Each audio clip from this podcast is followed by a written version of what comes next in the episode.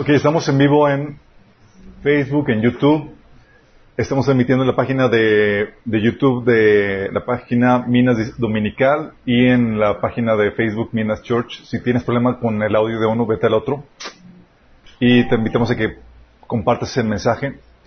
Hoy vamos a ver la sesión 3 de la serie La Presencia. Estamos aprendiendo cómo se mueve y los principios que rigen la presencia de Dios. Vamos a poner este tiempo en las manos de Dios. Amado Padre Celestial, bendito sea, Señor.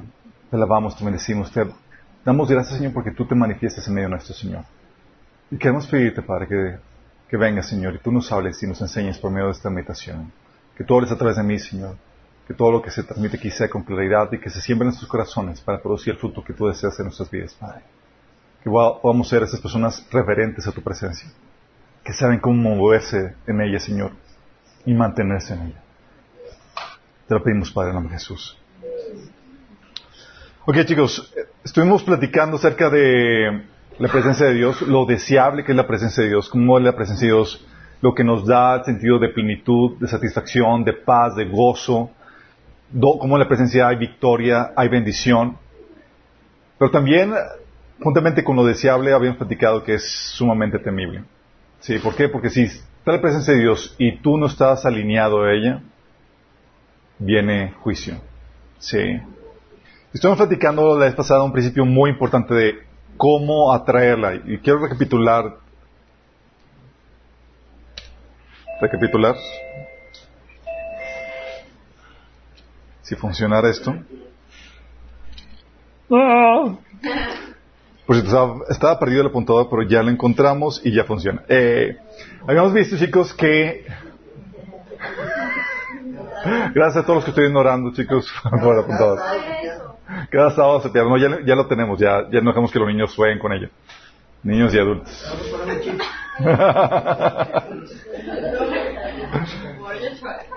y habíamos platicado que la clave para la presencia de Dios es la actitud. ¿Se acuerdan? No las acciones, sino la actitud. Y platicamos de cómo la actitud es lo que atrae la presencia de Dios, incluso la actitud de arrepentimiento y fe en el Señor, viene a, bautizarte o a sellarte con la presencia del Espíritu Santo. Han platicado de cómo la actitud contrita y humillada viene a traer la presencia de Dios.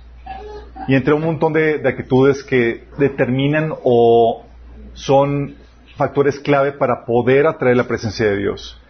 Y habíamos visto que las disciplinas cristianas no son garantía de la presencia de Dios. ¿Se acuerdan de eso? O sea, tú puedes leer la Biblia por quitarte un pendiente. O leerla para disfrutarlo a él. Es muy diferente. Recuerdo situaciones donde en tu tiempo devocional, ya vez que llegas a, ese tiempo devocional y pues tienes, te levantaste un poquito tarde y están ya los pendientes, pendientes eh, presionándote para, para que los atiendas. Y aquí es avanzar esos pendientes porque el día avanza. Y es como que, ok, señor, ya, nada más rápido. Vamos a leer el capítulo que me toca el día de hoy. y, es, y llegas ahí con la actitud de, de sacarte pendiente. Y luego por eso, por eso los tiempos devocionales se vuelven acartonados, se vuelven vacíos. Recuerdo que en un episodio donde estaba eh, tratando mi tiempo con el Señor como un pendiente más, el Señor me decía, ¿lo quieres sacar para un pendiente o lo quieres para disfrutarme a mí? me recordó mi actitud. Que no, Señor, quiero disfrutarte, quiero estar aquí en tu presencia. Y eso dado la diferencia. De hecho, a veces caemos en el ritualismo, y es algo que les he platicado ya anteriormente, donde situaciones donde ya tenía mi, mi, mi, devocional bien estructurado, tenía ya mi tiempo de alabanza, mi tiempo de lectura, mi tiempo de oración, y ya estaba todo fríamente calculado. Y era mi checklist para ser un buen cristiano. Y uno piensa que, eh, que la presencia en una persona, en un cristiano, va determinada a la cantidad de tiempo que uno ora, que uno lee la Biblia y demás, cuando realmente es la, actitud. Entonces recuerdo que estaba en ese tiempo teniendo mi checklist de todo eso, ya, tenía rigurosamente mi tiempo así estructurado de tanto de alabanza, tanto de lectura de la Biblia, tanto de oración, y no permitía pasarme, era todo así como relojito. Y en eso el Señor llega y dice, para, no hagas nada. no hagan nada. Y era como que, qué pérdida de tiempo. O sea, no estoy avanzando, no estoy siendo productivo. Para mí era shock de que el Señor me dijera, no hagas nada. Y así fue un día, dos días, tres días, hasta que el Señor me hizo caer en cuenta que era aprender a disfrutarlo a Él. Era llegar con la actitud de buscar su presencia. No cumplir un ritual, sino buscarlo a Él, buscar su rostro. Sí.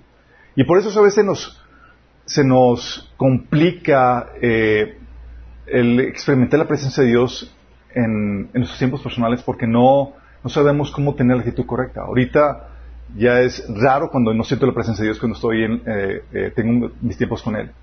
Porque ya sé cómo conectar.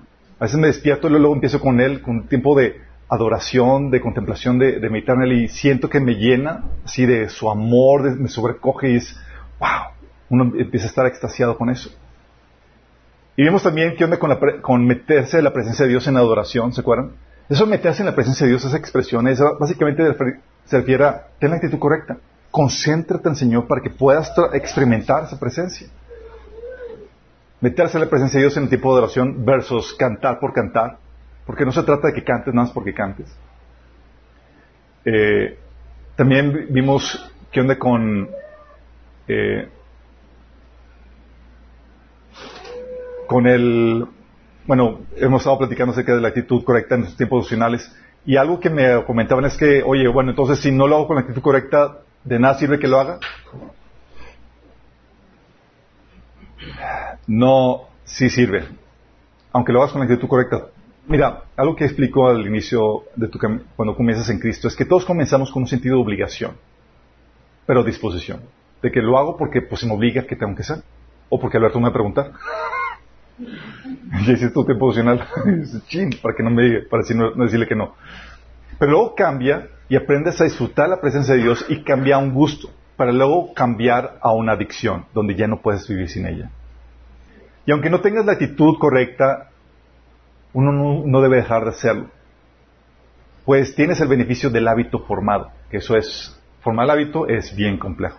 Entonces si no dejas de tenerlo ya ni siquiera tienes eso solucionado. Con el hábito formado lo único que falta es, sería tener o cambiar la actitud para tener la actitud correcta, lo cual es fácil de cambiar. Si dejas de hacerlo tendrías uno que desarrollar el hábito y aparte desarrollar la actitud correcta. Entonces si no tienes la actitud correcta, si lo haces por obligación, síguelo teniendo, nada más cambia la actitud. Sí, porque ese hacerlo por obligación te va a llevar a tener ese hábito que se requiere. Ya fluyes con y ya nada más es cuestión de que aprendas a tener la actitud correcta.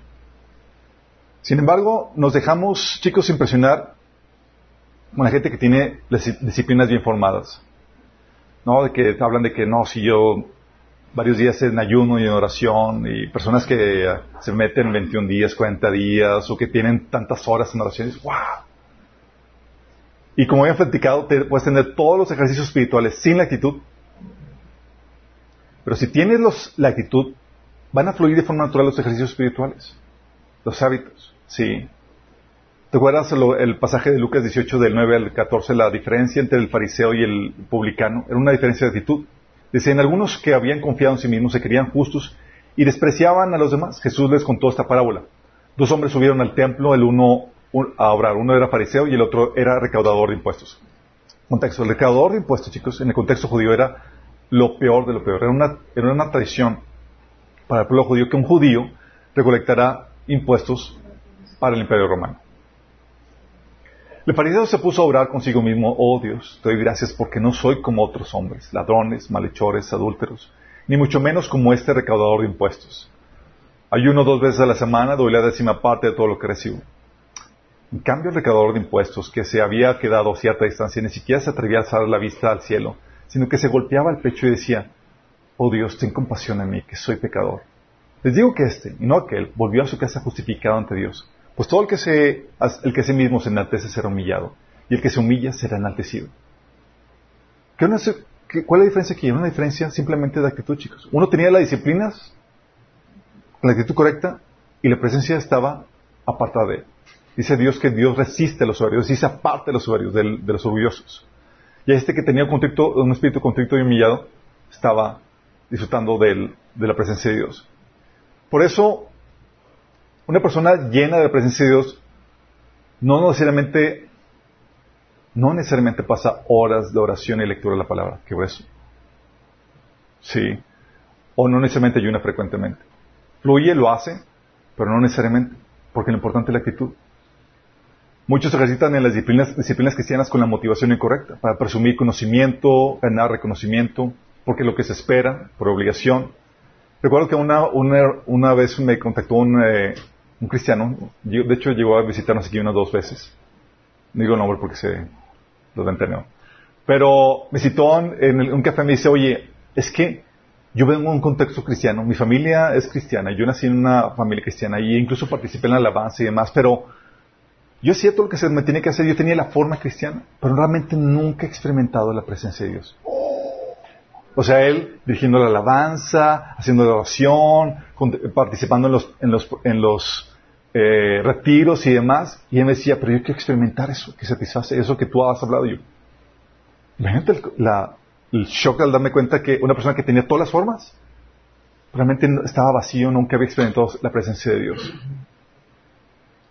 Entonces, puedes tener, puedes impresionar, eh, podemos dejarnos impresionar con la gente que tiene las disciplinas cristianas. Pero muchas veces, chicos, y eso te seguro que tú lo has sentido, yo lo he sentido, a veces sentimos la presencia de Dios que nos abraza y nos llena inmediatamente después de pecar. Porque estamos contrictos y humillados. ¿Te ha pasado que, o sea, te das cuenta, chin, la regué y acabas de regarla y te llega la convicción, espíritu contrito y humillado, y sientes el amor de Dios que te llena y te abraza, y dices, ay Señor, y digo, te a sentir más mal porque el amor te, te, llena, pero sientes el abrazo de Dios. Dice la Biblia que cercano está Jehová a los quebrantados de corazón y salva a los contritos de espíritu. Fíjate la diferencia, la actitud.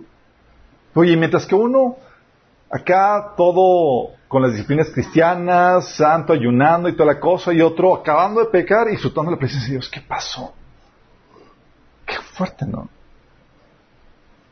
También platicamos que el corazón perturbado, no enfocado, necesita reenfocarse, tener la actitud correcta para entrar en la presencia de Dios.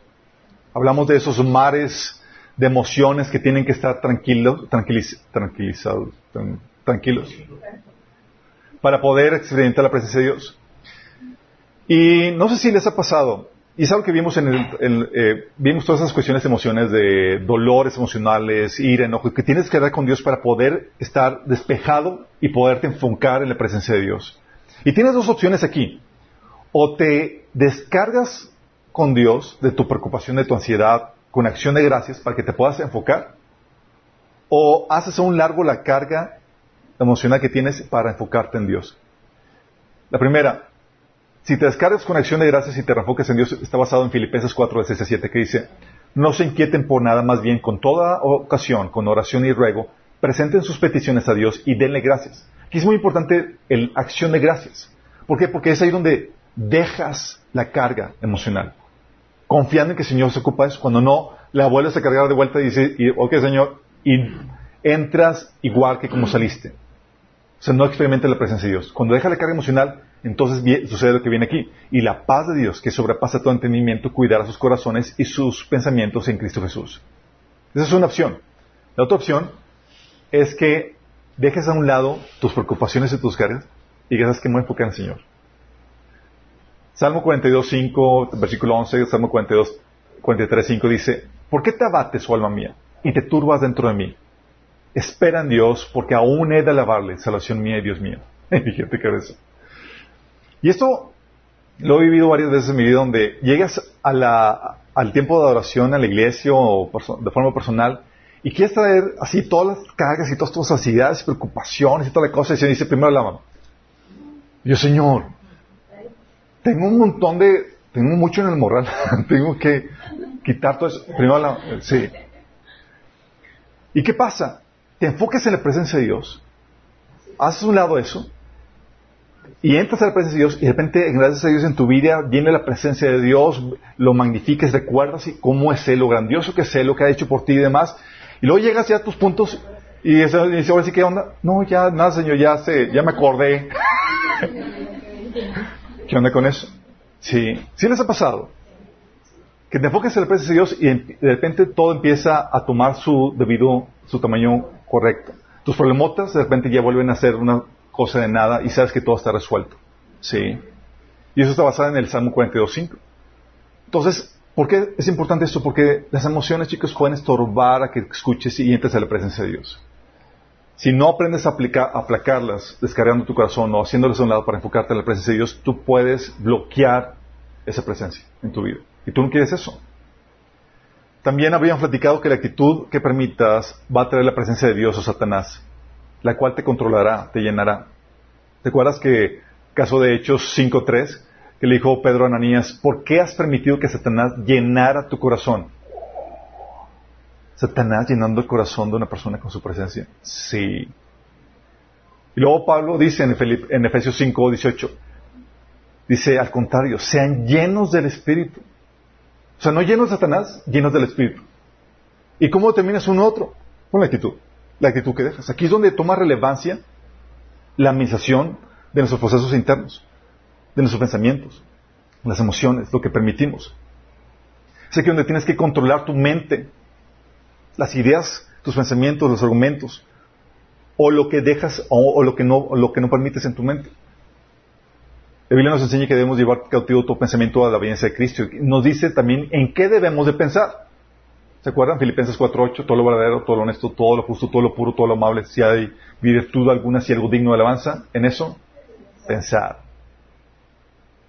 Porque si no, si no controlas tus pensamientos, Hacerte un pensamiento va a detonar emociones. Fíjate, ya vas a un nivel, pensamientos. Pasa a las emociones. Si logra, si Satanás logra eh, controlar tus pensamientos, va a afectar tus emociones. Y si logra controlar tus emociones, con facilidad va a controlar tu voluntad. Y entonces ya te llenó por completo. Mente, emociones y voluntad. Y lo puede ser por lapsos o de forma permanente. Ese control puede darse por episodios o de una forma habitual de vivir. Si se vuelve un hábito, puede conducir la posesión demoníaca. Qué heavy, ¿no? Luego andas llamando de que, oye, pastor, puede orar por mí porque la casa sienten presencias y demás. Y tú eres el objeto de contacto con tu actitud.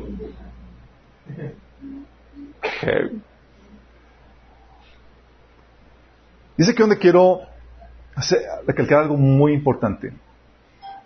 Su presencia, chicos, es indispensable para nuestra santificación. Indispensable.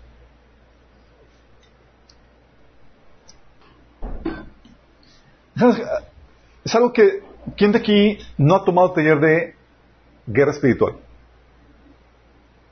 Ok. Tómenlo, por favor. Pero todos los temas que tomaron, si se acuerdan, hay un proceso de descomposición al cual todos estamos expuestos continuamente. Hay una guerra que pelea contra nuestras almas. ¿Se acuerdan que van en tres niveles? O en tres, en tres, tres eh, aspectos, que son la carne, que es nuestra naturaleza pecaminosa. Tu corazón te engaña y pone en ti deseos desviados que te seducen al lado oscuro. Dice Jeremías que el corazón es engañoso y sumamente perverso. Sí. ¿Quién lo conocerá? Llegué a preguntar. Y menciona la Biblia que habla de la carne, de esa naturaleza pecaminosa, la cual todos los cristianos incluso tenemos. En Cristo la crucificamos y hemos tenido, hemos puesto, esta, tenemos la disposición de sacrificarla para seguir a Jesús. Y estamos en este proceso de vencerla cada día. Cada día sí, porque cada vez que te levantas, la carne se levanta contigo. Y hay que, por eso se nos dice que hay que tomar nuestra cruz cada día. Pero no solamente la carne, sino también Satanás, con la perturbación demoníaca, el cual, por medio de la presencia de demonios y demás, te mete pensamientos buscando también seducir. Hay pensamientos de inspiración demoníaca, chicos, eso lo vemos en mente renovada. Y aparte de eso tenemos la influencia de este mundo, que te mete ideas, filosofías, la presión social, las tentaciones que buscan seducirte. Aún dentro de la iglesia, la presión puede llevarte a mal. Sí. Y todos estos aspectos, chicos, están llevando, quieren incentivarnos a, a un proceso de deterioro espiritual, de descomposición espiritual. Y esta mala influencia no te deja ver con claridad, se oscurecen tus pensamientos y te llevan al pecado. Cuando la carne, si han sentido a veces la carne dentro de ustedes luchando porque desean algo y ustedes saben que no deben. desean así como que hay un deseo de, tal vez de avaricia, de codicia, de inmoralidad, de, lo que tú quieras, de contestar, de reaccionar, y sabes que no debe ser. Y cuando estás dejándote influenciar por esto, o sea, la, carne, la perturbación demoníaca del mundo, a veces te cuesta trabajo, te lleva a, te lleva a tener una problemática en concentrarte, en ordenar las ideas, en discernir la voluntad de Dios, porque las emociones pecaminosas te están surgiendo dentro de ti o la perturbación es tan intensa o la influencia y la presión del mundo te está, está presionando, te está influenciando. Y a veces no hay claridad en cuanto a seguir, cuál es la voluntad de Dios y si seguirla con, con toda fidelidad. Y te quieren seducir para que caigas en ese proceso de descomposición espiritual. Dice Job 37, 19 que hay una expresión que dice, no podemos ordenar las ideas a causa de las tinieblas. Es cuando ya empiezas a sentirte seducido por o la carne o el, enemigo o el mundo. Y no empiezas a, ver, a tener, no, empiezas a ver que no hay claridad, ya empiezas a, a cuestionar lo que era muy claro en el mandamiento de Dios. Dice la Biblia en 2 Corintios 4:4 que el Satanás, que es el Dios de este mundo, ha cegado la mente de los que no creen. No son capaces de ver la gloriosa luz de la buena noticia. O sea, hay una ceguera que empieza a, a, chicos. Sí. De hecho, ¿se acuerdan? Lo habían visto en Romanos 1.28 que por no reconocer a Dios, Dios te abandona a tontos razonamientos, a una mente retrógrada, para que hagas cosas que no debería hacerse. Sí. Personas que afirmaban, dice, en cambio comenzaron a inventar ideas necias acerca de Dios, como resultado la mente quedó en oscuridad y confusión. Afirmaban ser sabios, pero se convirtieron en completos necios. Y la Biblia, y esto no solamente es para aquellos que rechazan a Dios, aún el cristiano está, está, no está exento de, caer en este estado de, de, oscuridad mental. De hecho, dice Pablo, no vivan como, con pensamientos frívolos como los paganos a causa de la ignorancia que los domine por la dureza de su corazón, ellos, estos tienen oscurecido el entendimiento y están alejados de la vida que proviene de Dios. Fíjate cómo habla de, oscuridad en el entendimiento. Y eso se lo escribe a cristianos. Sí. Y dice, han perdido la, toda vergüenza que, y se han entregado a la inmoralidad y no se sacian de cometer toda clase de, de actos indecentes. Porque cuando no hay esa claridad en la mente, chicos, empieza en ese proceso de descomposición. Y por esa oscuridad llegamos a justificar la venganza, la inmoralidad sexual, la avaricia, el robo, el homicidio, ¿te acuerdas como David? Sí. La mentira. ¿Cómo fue el pecado de Ananías? Hechos 5.3. Entonces Pedro le dijo a Ananías, ¿por qué has permitido que Satanás llenara tu corazón? Le mentiste al Espíritu Santo y te quedaste con la parte del dinero. Una mentira. ¿Y qué pasa? La perturbación, la naturaleza pecaminosa tomó control de ti, o la perturbación tomó control de ti, o la influencia del mundo, la presión tomó control de ti y te impidió ver con claridad la voluntad de Dios y seguirla. Había oscuridad en el, en el entendimiento. Esa oscuridad, chicos, solo se contrarresta con la presencia de Dios. Solo se contrarresta con la presencia de Dios. Su presencia trae luz, claridad, contrasta las tinieblas. Fíjate lo que dice. Salmo 73, del 13 al 17 y del 21 al 24, habla de esta problemática que todos tenemos.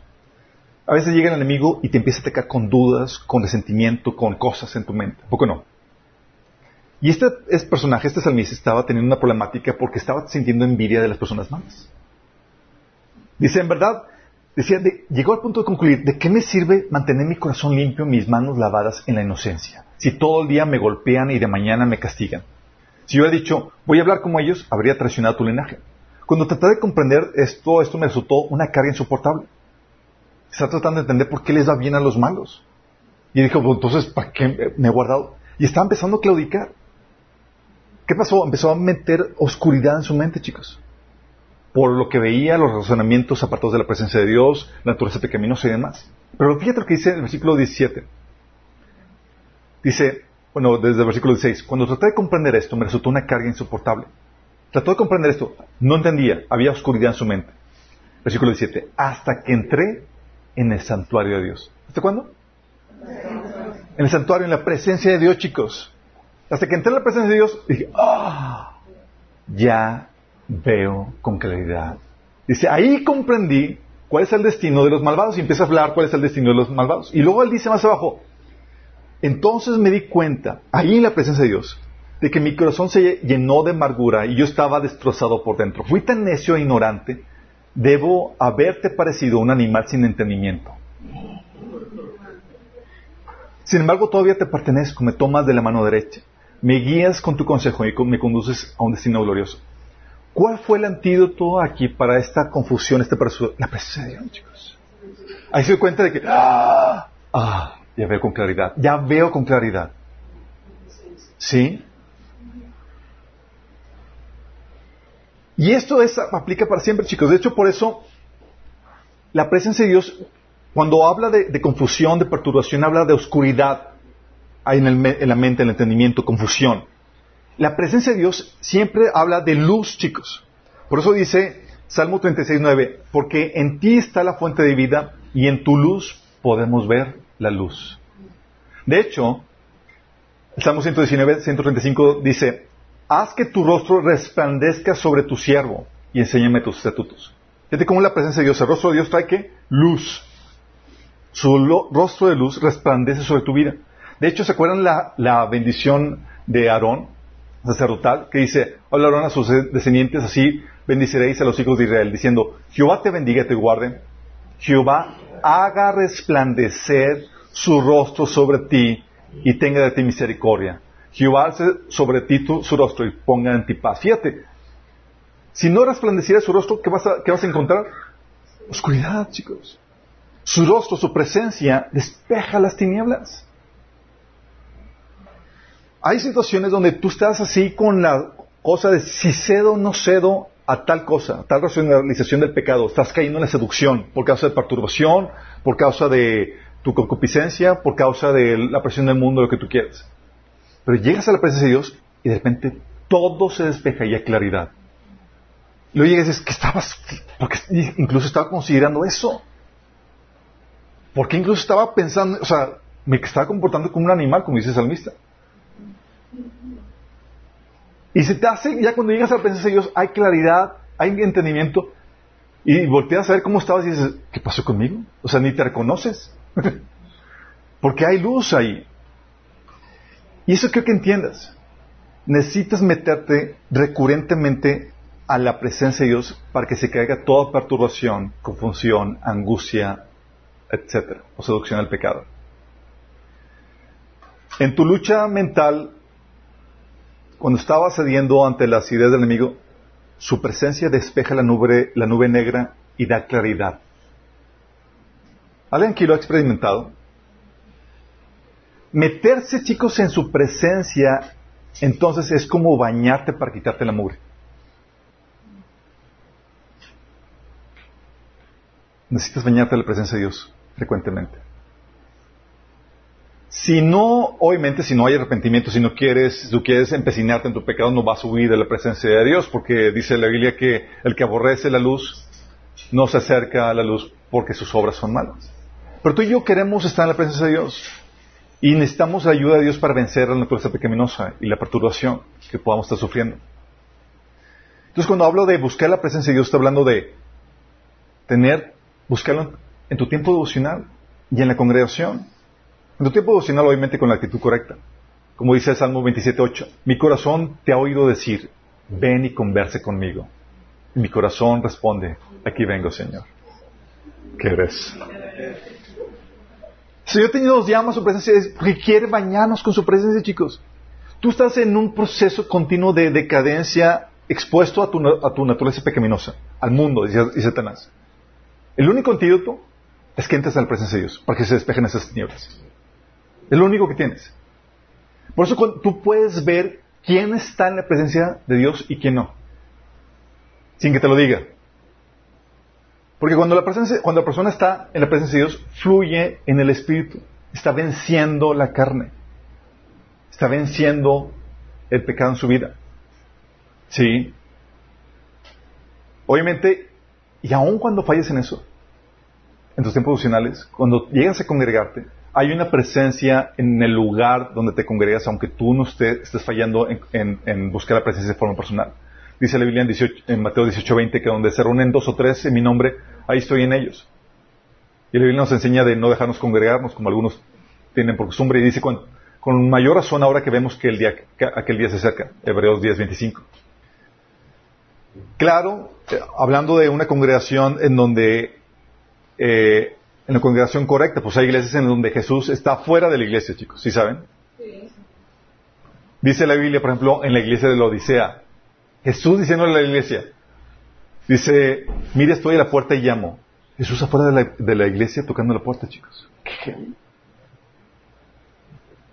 Y dice, si alguno oye la voz y abre la puerta, entraré y cenaré con él y conmigo. O sea, Jesús reevangelizando a la iglesia, chicos, qué terrible. ¿Por qué pasa? Tal vez tú fallas en tu tiempo pero tú llegas a, la congregación. ¿Y qué hace el Señor? Por medio de la presencia que se mueve. Aquello que querías hacer, en lo que querías, ibas a quedar seducido por el pecado, por el, por el mundo, por la perturbación, de repente se despeja. Por la presencia de Dios en medio nuestro. Y la meditación de la palabra. Y la adoración. De repente aquello, chin, ya no. Y hay claridad. Sí, en tu forma de pensar. Y, más cuando empiezan a ministrar la palabra de Dios y Dios medio de su palabra y mete, ah, no, pues, ¿qué pensaba yo ser eso? Sí, y te das cuenta de eso. Vamos entendiendo. Por eso necesitamos,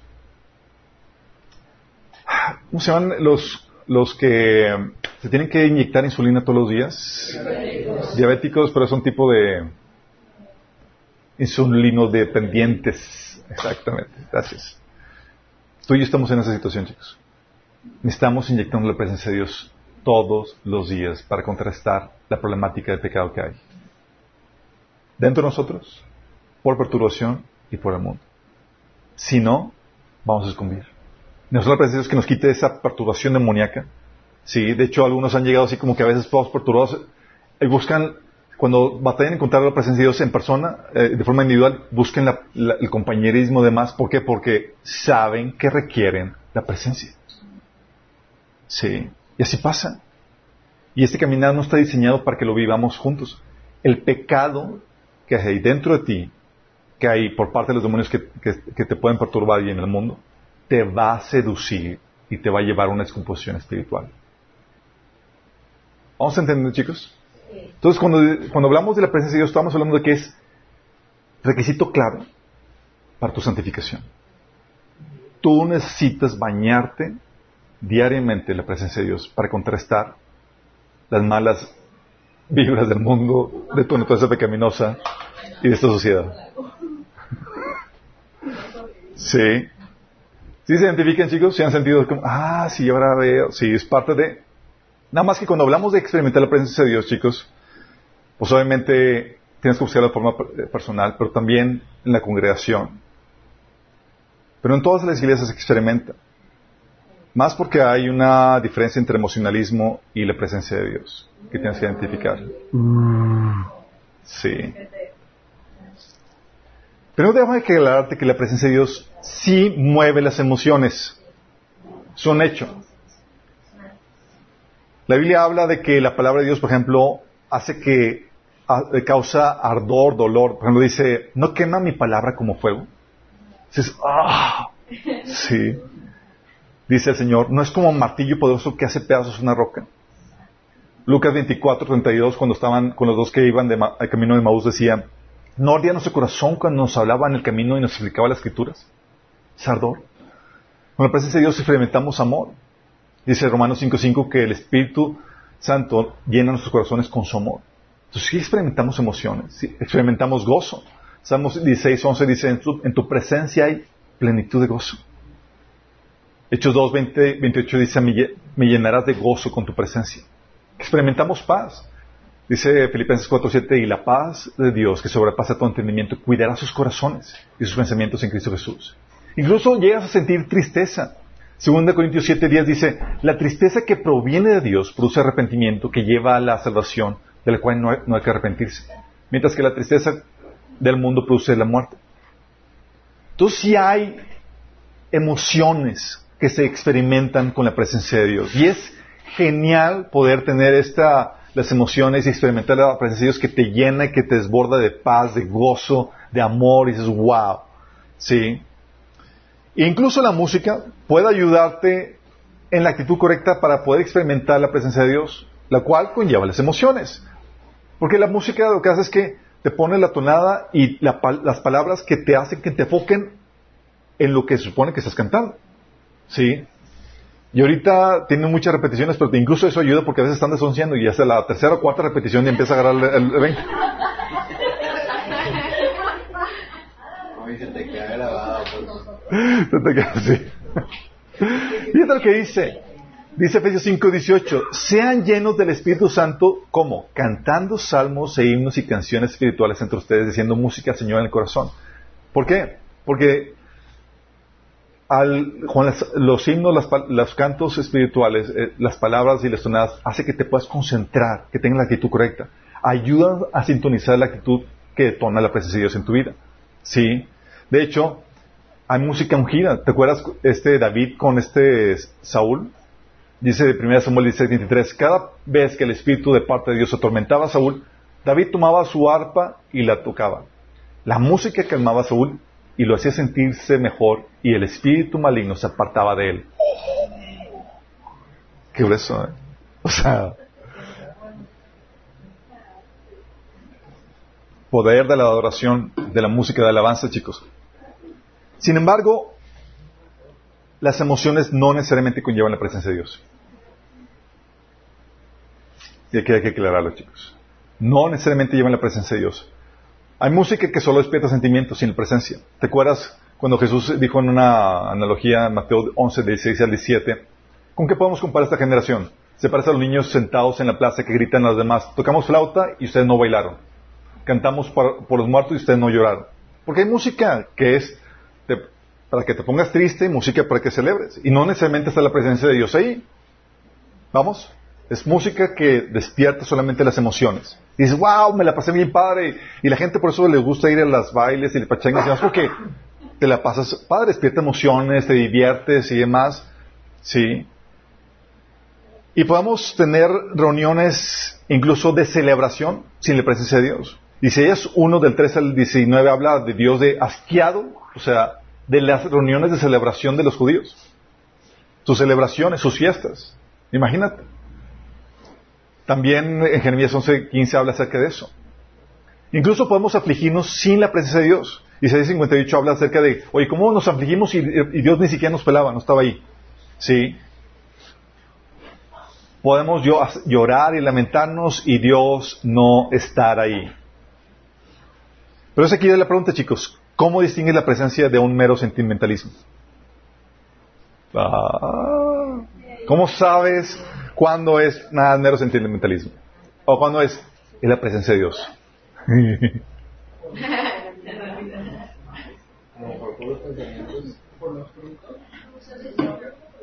pensamientos, frutos.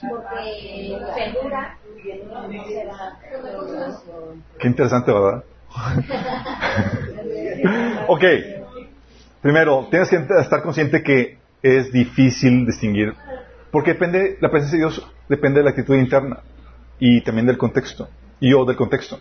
Si la persona, tú puedes ver yo llorando y demás, y la verdad tuvo una actitud interna correcta que trajo la presencia de Dios y lo sintió, pero tú no, pues tú no ves la, la disposición del corazón. Entonces es muy, complejo, es muy complejo eso. Si la persona tiene un contexto en donde la presencia, donde está la presencia de Dios o llega a la iglesia, aunque tenga la actitud interna equivocada, puede llegar a sentir la presencia de Dios. Personas que tú invitas a la iglesia y demás, no cristianas, que jamás, y ay, qué bonito siento, sentí paz y demás. Dice. Pero salen y siguen atascados en su pecado y no más una experiencia, sí, fue una experiencia momentánea. Dicha experiencia es efímera, sí. está sujeta al contexto. Si está la presencia de Dios ahí en ese lugar, la van a sentir. Si no, pues no pueden, no pueden atraerla. No está la presencia de Dios en ellos. Si no, pero si no está la presencia de Dios en ese lugar y no son cristianos, no tienen la actitud correcta, sí va a ser puro nacionalismo. Sí. Si la persona está en el contexto equivocado, es decir, en un contexto donde es repulsivo la presencia de Dios, pero tiene la actitud correcta, incluso podría sentir la presencia de Dios. O sea, iglesias donde fomentan el sentimentalismo, pero esa persona está metida con Dios, ¡oh! la presencia de Dios puede llegar ahí, con esa persona. Exactamente. Sí. Dicha presencia ahí es permanente porque depende de ese individuo. le acompaña ese individuo. Si no está en la presencia en ese lugar, ni está en la persona, lo que está sintiendo es puro emocionalismo. Sí. Y lo que hace el enemigo, chicos, es que, eh, es algo que tenemos que entender, la presencia en un lugar, en un contexto, depende de la actitud correcta de la gente que está en ese lugar. Y eso vamos a hablar más adelante a, profundidad. Sí. La cual se manifiesta por los hechos. Oye, las personas de ese lugar viven en el temor de Dios, honran su palabra, lo buscan, lo desean, lo adoran. ¿Te acuerdas del pueblo de Israel? Dios decía, este pueblo ya no me honra, ya le causa Y la presencia de Dios sí iba del pueblo. Y ahí se ven. Sí. Y puede que no todos estén en esa actitud repulsiva para Dios, pero, pero por los que sí lo tienen, puede Dios incluso manifestarse ahí. De hecho, dice Apocalipsis 3, 4, cuando Dios reprende a la iglesia de Sardis, dice, sin embargo hay algunos, algunos en la iglesia de Sardis que no se han manchado de eh, la ropa con maldad. Ellos caminarán conmigo vestidos de blanco porque son dignos. O sea, en medio de una congregación repulsiva para Dios, hay unos que, ah, aquí me, me muevo entre ellos. Pero el enemigo es bien astuto, chicos. Para sustituir la presencia de Dios, ¿sabes qué utiliza el enemigo? Utiliza, durante el medievo utilizó edificios, construcciones que despertaban la admiración y la solemnidad de la gente. Como la presencia de Dios se fue de la iglesia porque la iglesia se prostituyó, tuvieron que utilizar medios artificiales para despertar el sentido de asombro, de solemnidad, de admiración. Y tú entras a una iglesia y las iglesias estaban diseñadas para despertar esas emociones en ti. Y dices, oh, tenían que ser majestuosas. Pero no porque estuviera la presencia de Dios sí. Sí. Pero tú sabes que no está la presencia de Dios ahí por la idolatría que se practica. Tú sabes que no está ahí porque honran las tradiciones por encima de la palabra de Dios. Y tú ya sabes qué es lo que trae la presencia de Dios. Sí. Y ahora, no construimos grandes catedrales ni demás, sino tenemos luces, pantallas, efectos especiales, música apropiada, un tono de voz. Siento que el Señor está muy Estrategia utilizada por iglesias carismáticas hoy en día, chicos. ¿Sabes que no está ahí? Porque muchas de ellas honran más el dinero y las vanidades de este mundo antes que Dios. ¿Sabes que no están ahí porque se han desviado su palabra para seguir sus propias concupiscencias? No predican el arrepentimiento ni la muerte a uno mismo, sino el que vivas para tus concupiscencias y tus deseos desviados. ¿Te acuerdas? Apocalipsis 3 del 15 al 20 con esta de la iglesia de la Odisea.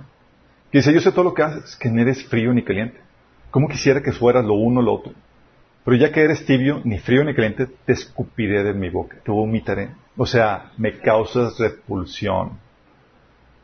Pero ya que dicen, tú dices, soy rico, tengo todo lo que quiero, no necesito nada. Y no te das cuenta de que eres un infeliz, miserable, pobre, ciego y desnudo.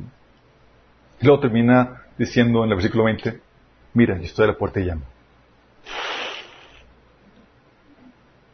Pero ¿qué tal los efectos? ¿Qué tal la música? ¿Qué tal todo el efecto? Diseñado para que puedas vivir una experiencia emocional. Pero tú sabes que lo que trae la presencia de Dios es la actitud correcta de la gente que está ahí. Pero la gente no está buscando a Dios, está buscando la bendición de Dios, es gente idólatra que está buscando la riqueza, lo que el mundo ofrece y demás. Tú ya sabes, por el contexto, dices, mm, emocionalismo. Puede haber uno ya al fondo y demás que esté metido en la presencia de Dios, sinceramente, y por causa de esa persona, su actitud, esa persona es que está experimentando la presencia de Dios. Pero no por el contexto. Sí. Y el enemigo utiliza esto para poder darte esa experiencia emocional vacía que la presencia de Dios te da. De la presencia de Dios te da esa experiencia emocional, pero te llena, te satisface y cambia tu vida. Cuando te vayas a la presencia de Dios, como comenté, se despeja la perturbación y detona en ti ese proceso de santificación, donde ya no quieres eso, donde aquello que te estaba seduciendo al lado oscuro, ya lo ves con claridad y ya te causa repulsión. ¿Vamos entendiendo, chicos?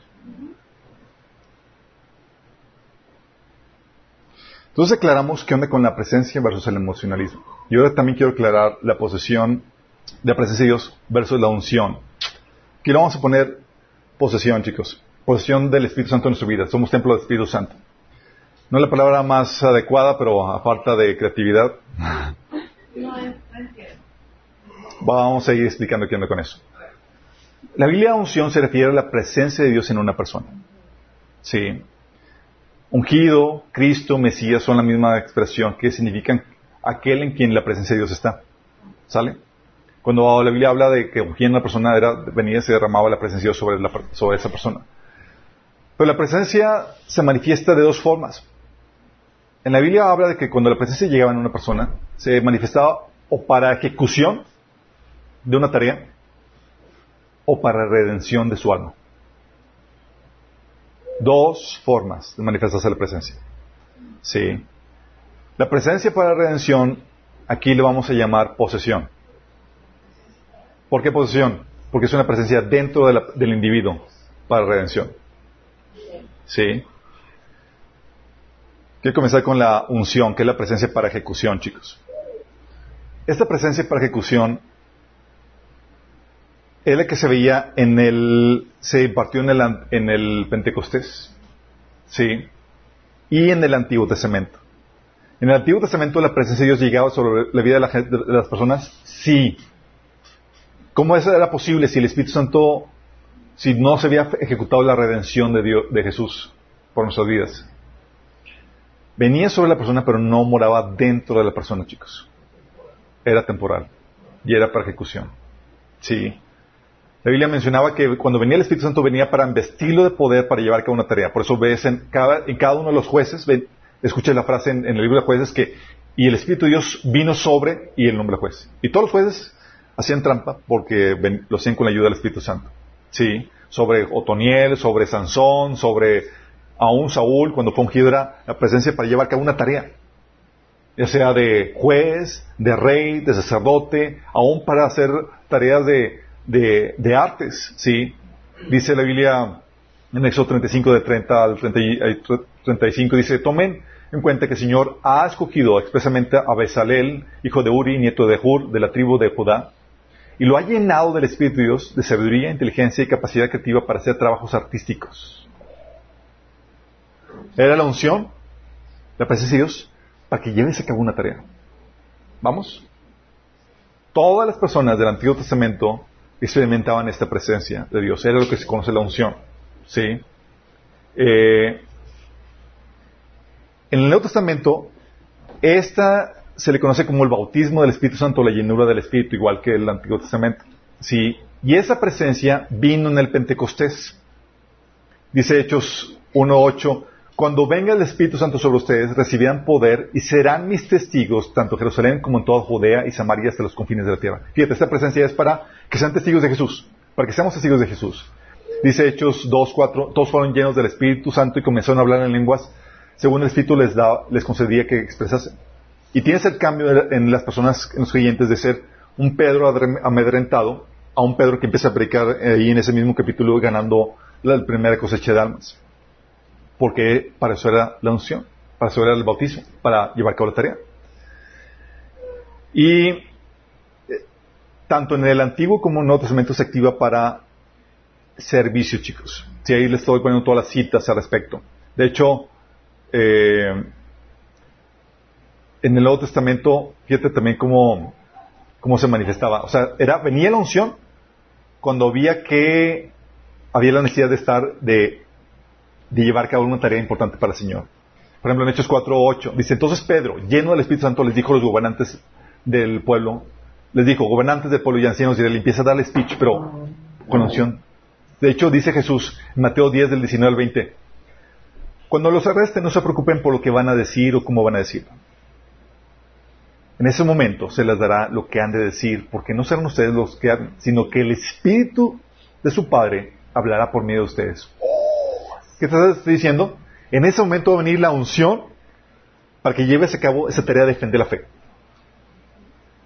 ¿Lo han sentido, chicos? Cuando están teniendo algún debate o platicando con alguien, te dicen, wow, ¿qué? O sea, ¿de dónde sé esto? o te sorprendes.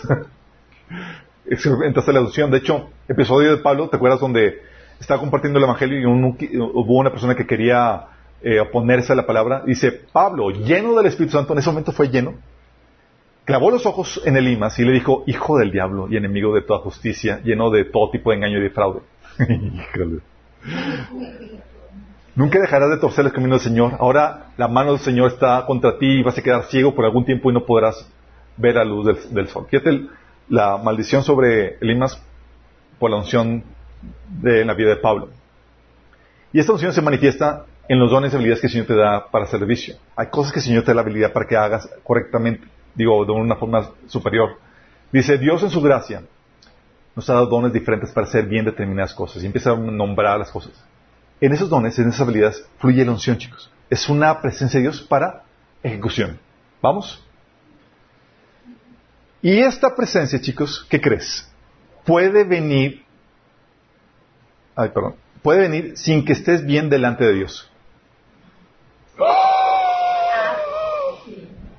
¡Herejía!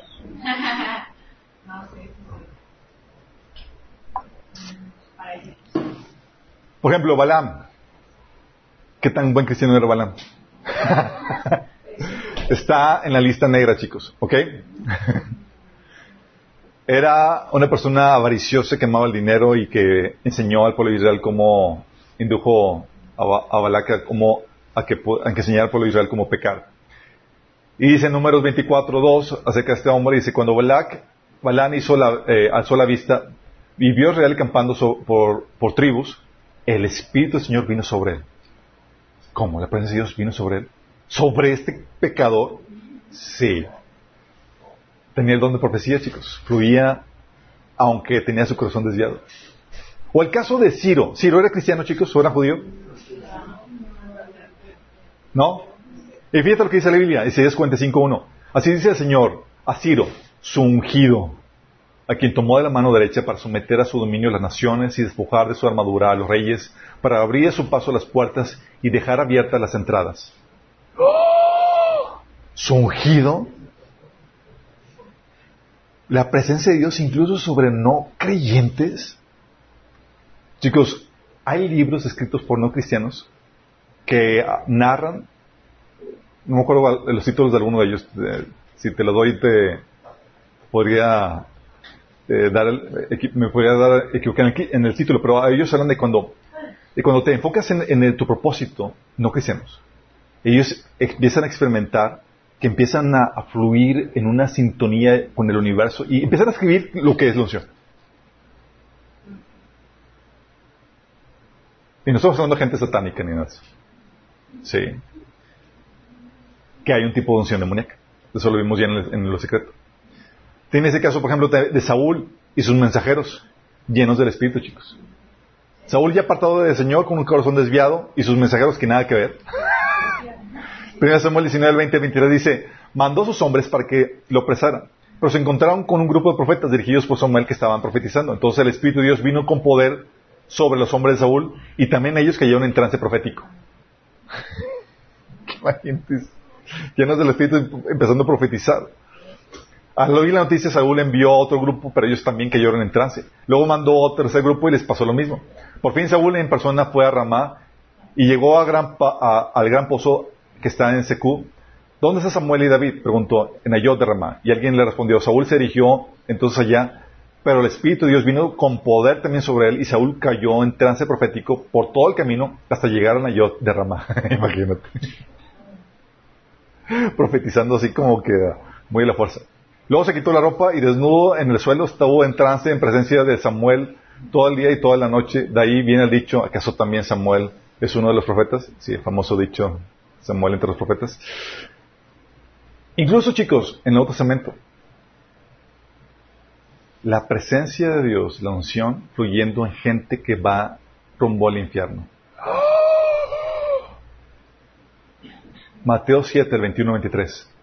No todo el que me dice Señor, Señor entrará en el reino de los cielos, sino el que hace la voluntad de mi Padre que está en el cielo. Muchos me dirán en aquel día, Señor, no profetizamos en tu nombre y en tu nombre expulsamos demonios e hicimos muchos milagros. Entonces le diré claramente, jamás los conocí, aléjense de mí, hacedores de maldad.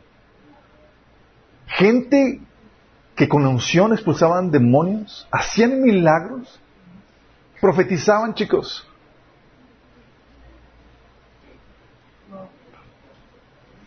Dice Hebreos 6 del 4 6, es imposible que renueven su arrepentimiento, aquellos que han sido una vez iluminados y que han saboreado el don, el don celestial y que han tenido parte con el Espíritu Santo y que han experimentado la buena palabra de Dios y los poderes del mundo venidero y después de eso se han apartado. Es imposible porque así vuelven a crucificar para su propio mal al Hijo de Dios y lo exponen a la vergüenza pública. Personas que fueron que experimentaron el Espíritu, el Espíritu Santo en sus vidas, chicos. Y aquí hay que aclarar, hay un grupo de personas a las que el Espíritu ya los ha abandonado por su rechazo a la verdad y su persistencia al pecado. Qué, qué, grueso. Y sin el Espíritu no hay forma en que te puedas volver a arrepentir, chicos. Como nosotros no sabemos quiénes son los que el Espíritu ya ha abandonado por completo, insistimos y rogamos por todos. ¿Ok? No hay como que, ah, sí, te pide, Señor, te mando. Digo, no sabemos, la verdad. Sí. Pero también tienes el caso de la iglesia en Corinto, chicos. Llenas de dones, de los frutos de, dones eh, espirituales y demás, y con inmoralidad sexual, con sectarismos, divisiones y demás. Sí. Por eso Jesús decía que no te goces por bautismo, por el poder que viene por la presencia de Dios, sino por la salvación. Dice Lucas 10, 20. Sin embargo, no se alegran de que pueden someter a los espíritus, sino alégrense de que sus nombres están escritos en el cielo. Por lo mismo, chicos, esta presencia no requiere de la actitud, pues puede venir de otras formas. Puede venir por imposición de manos. Fíjate, no de tu actitud, porque impusieron manos sobre ti y vino la presencia de Dios. Ahí no, no dependió de ser la presencia de Dios, un espíritu, es vino sobre ti por imposición de manos. Sí, eh, tienes el caso de eh, Moisés con Josué en Deuteronomio 34.9. Tienes el caso de, este Pedro y Juan que pusieron manos en Hechos de 15 al 17. Tienes también el caso de ah,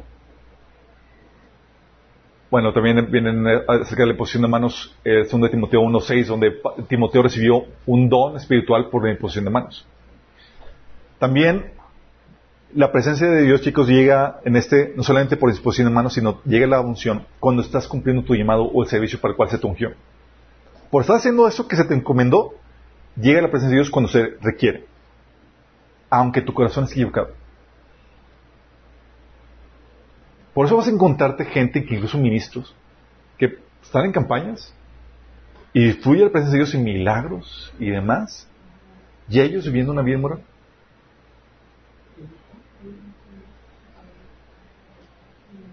Como ya hemos comentado, estaba Pedro con los, con los gobernantes y demás, y necesitaba hablar, defender la fe, y Pedro lleno del Espíritu Santo.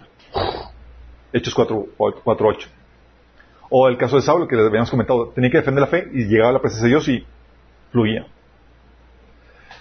Eh, también viene la presencia de Dios cuando te relacionas con gente ungida, aunque o estás en un lugar donde siente la presencia de Dios. El caso de Saúl, ¿se acuerdan? Iba a, perseguir y llegaba a la presencia donde estaban los profetas y sentía la, la unción ahí. De hecho, hay un caso donde yo no lo creía porque pues me hacía muy no entendía bien cómo funcionaba la presencia de Dios estaba en un, en un servicio y en la iglesia de avivamiento y demás, y estaba presencia muy fuerte, y pasó un borrachito por fuera de la iglesia y el borrachito empezó a profetizar.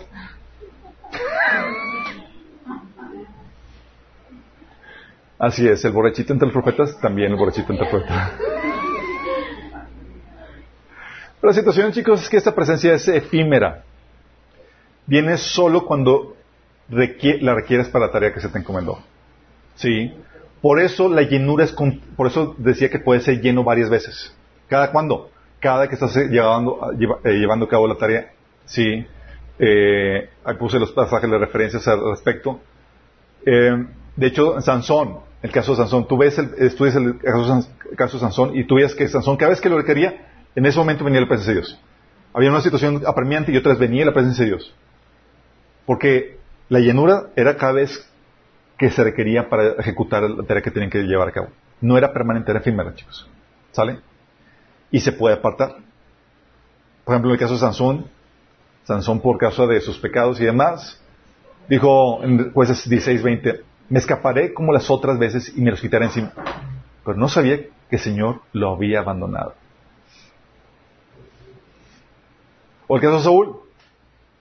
El Espíritu Señor se apartó de Saúl y en su lugar el Señor le envió un espíritu maligno para que lo atormentaran. 1 Samuel 16, 4, 14. Después de que Sansón había experimentado la presencia y le ayudó una y otra y otra, dice, pues es 14, 14 6. En ese instante el Espíritu del Señor vino con poder sobre Sansón y despedazó las quejadas de león con mano a mano limpia.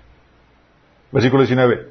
Entonces el Espíritu del Señor vino sobre Sansón con poder y éste descendió a Ascalón y derrotó a treinta de, los hombres y les quitó sus pertenencias y les dio, les dio sus ropas a los que habían resuelto la adivinanza.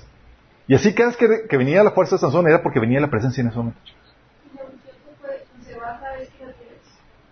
Se va cada vez que el, Así es, se cumple la tarea y se va. De hecho, se, lo digo por, por eh, forma evidencial, cada vez que hago un estudio, siento que llega la unción. Sí, hago trampa, chicos, no, viene, no es de mi ingenio. Sí. Cada vez que estoy haciendo la tarea, algún, el trabajo que Dios me encomendó, siento que llega la, la, unción. Y si, situaciones específicas donde me ha tocado defender la fe o llevar a cabo alguna tarea de, de dar una aportación y demás, me siento que llega la, la unción sobre mí. Ya termino y vuelvo a la normalidad. Que sí. Entonces se puede apartar. Y lo interesante caso, chicos, entonces ese efímera por eso requiere que uno se llene vez tras vez. Pero viene esta por soberanía de Dios, chicos. Por soberanía de Dios, ¿a qué me refiero? viene, viene cuando Él quiere, como Él quiere, chicos. Tú no decides cómo quieres que fluya el poder de Dios. Sí, dice 1 Corintios 12, del 7 al 10.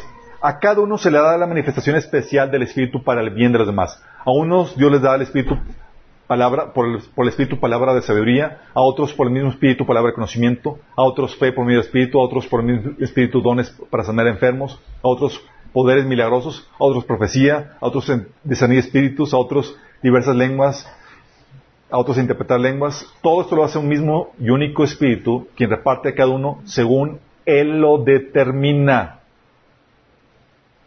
Entonces, depende de la soberanía de Dios, chicos. Es cuando Él quiere. Como Él quiere, mejor dicho. Y es cuando Él quiere. Cuando Él quiere. Dices, oye, voy a profetizar cuando yo quiera. No. ¿Voy a fluir en el don de ciencia como cuando yo quiera? No. Es cuando, cuando, cuando venga la presencia nada más. ¿Te acuerdas el caso de este Eliseo que mandó, que se murió la, la, la, el, niño de la señora que lo hospedaba? Y se, le dijo a su siervo guía así, ve, corre y, lleva mi bastón. Ah, no. Se, se acercaba la señora y fíjate lo que dice Eliseo. Lo que, llegó, lo que llegó a donde estaba el varón de Dios en el monte se se asió de sus pies y se acercó Giesi para quitarla. Pero el varón de Dios le dijo, fíjate, el profeta, el, que sabía y que tenía la oración, dice, déjala, porque su alma está en amargura y Jehová me ha encubierto el motivo y no me lo ha revelado. ¿Cómo fluía la presencia de la unción cuando él quería? No. Tú puedes pedirlo. Pero aquí acuérdate que esta presencia, este tipo de presencia es para ejecución. Y es cuando el Señor quiere. Sí. Por eso también dices en 2 de Pedro 1 del 20 al 21. Ante todo tengan muy presente que ninguna profecía de la Escritura surge de interpretación particular de nadie. Porque la profecía no ha tenido origen en la voluntad humana. Sino que los profetas hablaron de parte de Dios impulsados por el Espíritu. ¿Cuándo? Cuando el Espíritu quiere hablar. Si no quiere hablar, no puedes profetizar. ¿Sí me explico?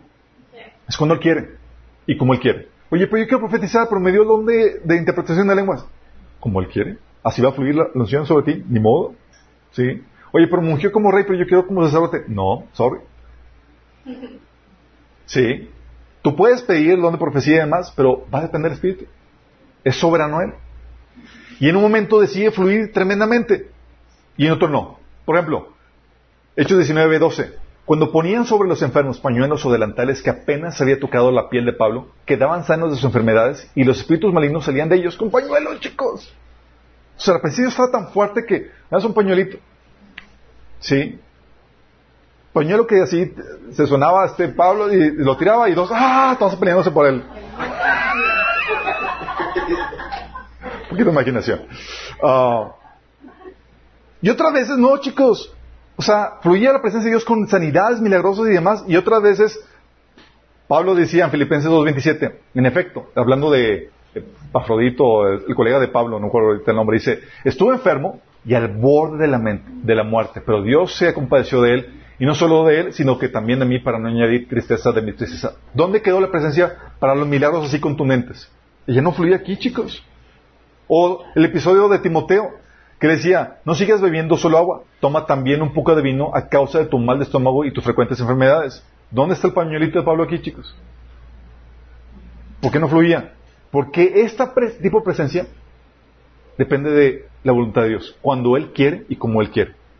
Si es no, no. Y muchas veces las iglesias quieren forzarlo. Pues ya la gente ya no se cae. Pues ya no se cae, no tienes por qué tumbarlos.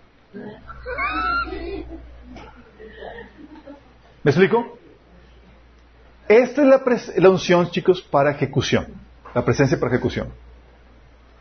Está la presencia para redención, donde recibes el Espíritu Santo, donde se conoce como el sello del Espíritu Santo. Es presencia. Esta presencia, chicos, se impartió no en el, no en el Pentecostés, sino en la resurrección.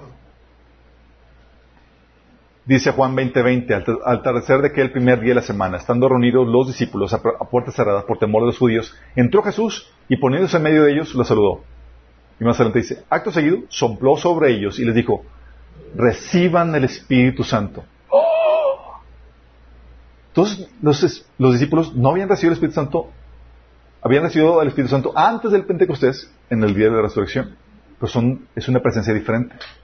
Esta presencia es la que todo cristiano recibe cuando se convierte o cree en el Evangelio. Dice Efesios 1.13. En él también ustedes cuando oyeron el mensaje de verdad del Evangelio que les trajo la salvación y creyeron, fueron marcados con el sello que es el Espíritu Santo prometido. Pablo habla acerca de esto en Gálatas 5, que dice, Gálatas, ¿recibieron el Espíritu Santo por obedecer la ley o por creer el mensaje, eh, por creer el mensaje con fe? Seguir el mensaje con fe. Pues por la fe. Y este, chicos, es es, una, es la presencia de Dios para posesión. Te conviertes en el templo del Espíritu Santo. Es decir, viene a morar dentro de ti. Dice 1 Corintios 6, 19. ¿No se dan cuenta de que su cuerpo es el templo del Espíritu Santo quien vive en ustedes y les fue dado por Dios? Ustedes no se pertenecen a sí mismos. Juan 14, 23 dice, el que me ama obedecerá mi palabra y mi Padre lo amará y haremos nuestra morada en él. Entonces aquí mora dentro de ti, chicos, ya eres el templo del Espíritu Santo. Y esta presencia, chicos, es para santificación, para tu plenitud y para salvación. Para santificación. Romanos 8.9 dice, y sin embargo, ustedes no viven según la naturaleza pecaminosa, sino según el Espíritu, si es que el Espíritu de Dios vive en ustedes. Y si alguno no tiene Espíritu de Cristo, no es de Cristo. Fíjate, dice que tú no vives según la naturaleza pecaminosa, si es que el Espíritu de Dios mora en ti.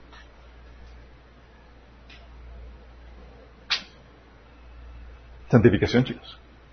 Si mora dentro de ti, va a poner en ti el deseo de, eh, tengo que leer la Biblia, eh, tengo que portarme, tengo que para estas palabras y demás. Dice 1 Juan 3.9, todo el que ha nacido en la familia de Dios no se caracteriza por practicar el pecado, porque la simiente de, de Dios está en ellos. Así que no puedes seguir pecando porque son hijo de Dios. Cuando habla de la simiente de Dios, habla del Espíritu Santo, que está en ti. Y es para plenitud, chicos. Cuando viene la presencia de Dios para poseerte, para morar, se experimenta la llenura, el amor de Dios en ti, esa plenitud que hemos estado platicando. Juan 7, del 37 al 39 dice, en el último día, el más solemne de la fiesta, Jesús se puso de pie y exclamó, si alguno tiene sed, que venga a mí y beba. De aquel que cree en mí, como dice la Escritura, brotarán ríos de agua viva. Con esto se refería al Espíritu que habrían de recibir más tarde los que creyeran en Él. Hasta ese momento el Espíritu Santo no había sido dado porque Jesús no había sido glorificado todavía. Fíjate, está diciendo que no había sido dado. Es decir, en ninguna parte del Antiguo Testamento había la gente experimentado esto que nosotros podemos experimentar. Y es para salvación. ¿Por qué es para salvación? Romanos 8:11 dice, y si el Espíritu de aquel que levantó a Jesús de entre los muertos vive en ustedes, el mismo que levantó a Cristo entre los muertos también dará vida a sus cuerpos mortales por medio de su Espíritu que vive en ustedes. Te está diciendo que si el Espíritu de Dios vive dentro de ti, vas a resucitar. Si no vive dentro de ti, por más unción, por más milagros, por más palabra profética que tengas, no vas a resucitar para salvación. ¿Vamos? Y esta presencia viene con la actitud correcta. El, el que hemos estado platicando. Sí. El que me ama, obedece mis palabras, y mi Padre lo amará y haremos nuestra morada en él. Sí. Y es permanente. No es efímera. Juan 10, 27 al 28 dice, mis ovejas escuchan mi voz y yo las conozco y ellas me siguen. Les doy vida eterna y nunca perecerán. Nadie puede quitármelas porque mi Padre me las ha dado y Él es más poderoso que todos. Nadie puede quitarlas de la mano del Padre. Es permanente, chicos. De hecho, 1 Juan 2.27 dice, pero la unción, que es este tipo de presencia, que vosotros recibisteis de Él permanece en vosotros y no tenéis necesidad de que nadie os enseñe, así como la unción misma os enseña todas las cosas y es verdadera y no es mentira. Según ella os ha enseñado, permaneced en Él. Esta unción te lleva a permanecer ligado a Cristo. ¿Sí? aunque es permanente, ¿qué crees? Su manifestación, su presencia manifiesta, es efímera. Es decir, esa llenura, esa paz, requiere de una búsqueda continua con actitud correcta para que la puedas sentir. Está condicionada tu actitud, por eso dice Efesios 4:13, no contristes el Espíritu Santo y debes de buscarlo. Salmo 90, 14 dice, sácianos cada mañana con tu amor inagotable para que contemos de alegría hasta el fin de nuestras vidas. Cada día busca saciarnos. Que esa presencia que evite de nosotros se active para podernos refrescar con la presencia de Dios y poder contrastar esa contaminación al cual todos estamos expuestos. De hecho, Salmo 63 del 1.5 dice, Oh Dios, tú eres mi Dios, yo te busco intensamente.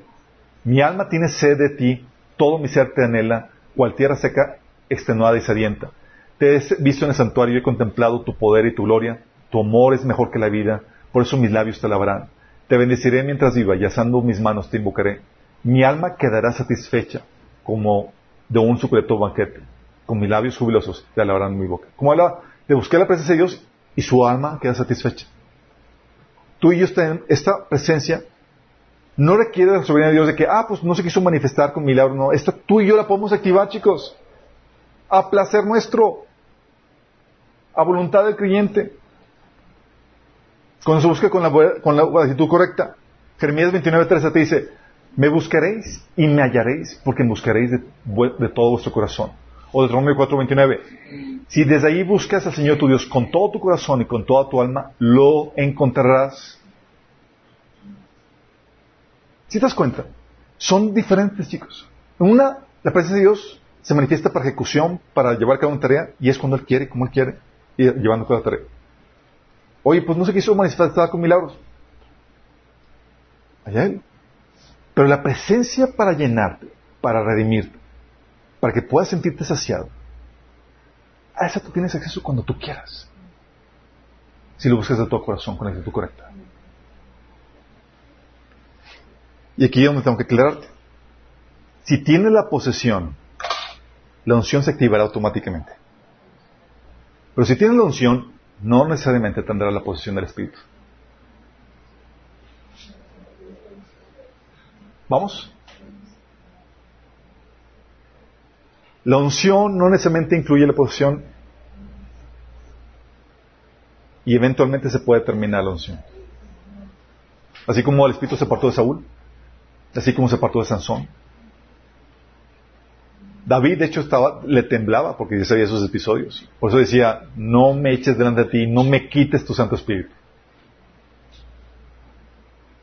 A nosotros también se nos exhorta que no entristezcamos el Espíritu Santo, en Efesios 4.30. Sí. Pero muchos cristianos pueden estar experimentando no la presencia, no la posición, sino solamente la unción. Y pueden toparse como el caso de Hebreos 6 que experimentaron el Espíritu, pero se apartaron. O el caso de Mateo 7, 21, 23.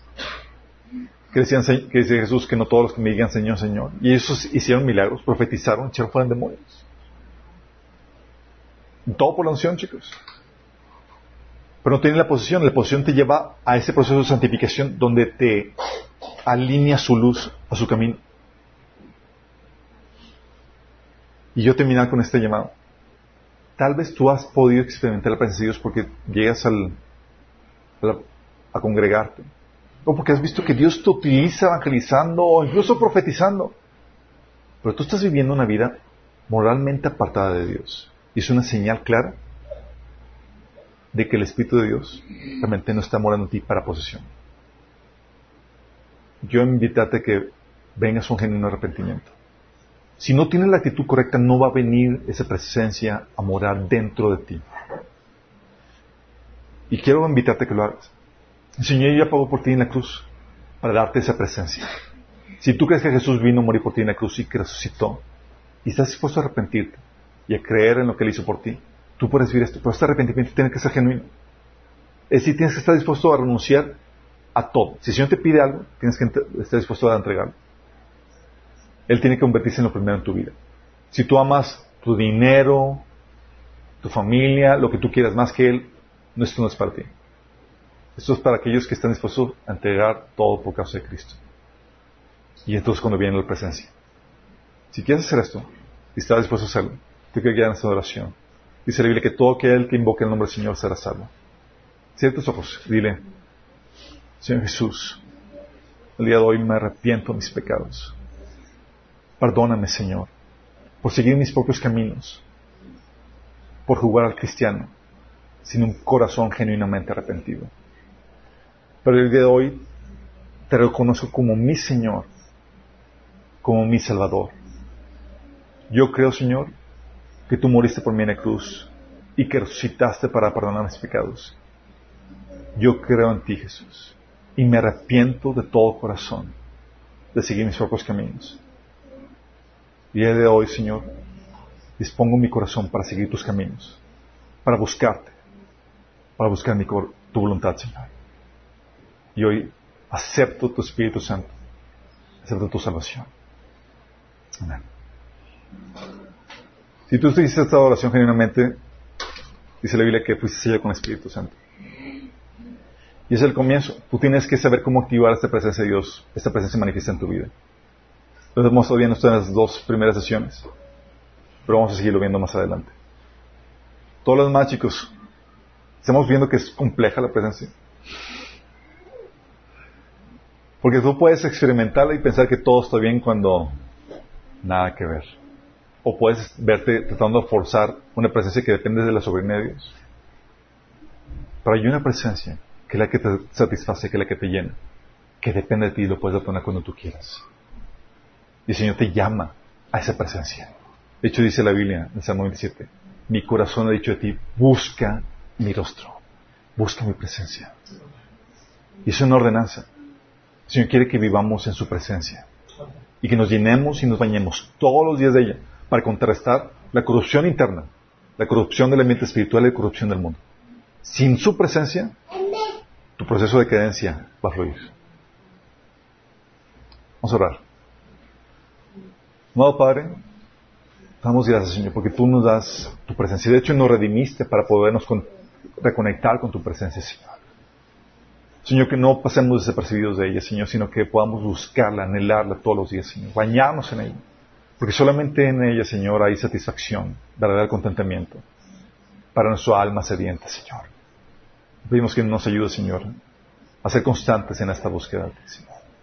Te lo pedimos en el nombre de Jesús. Amén.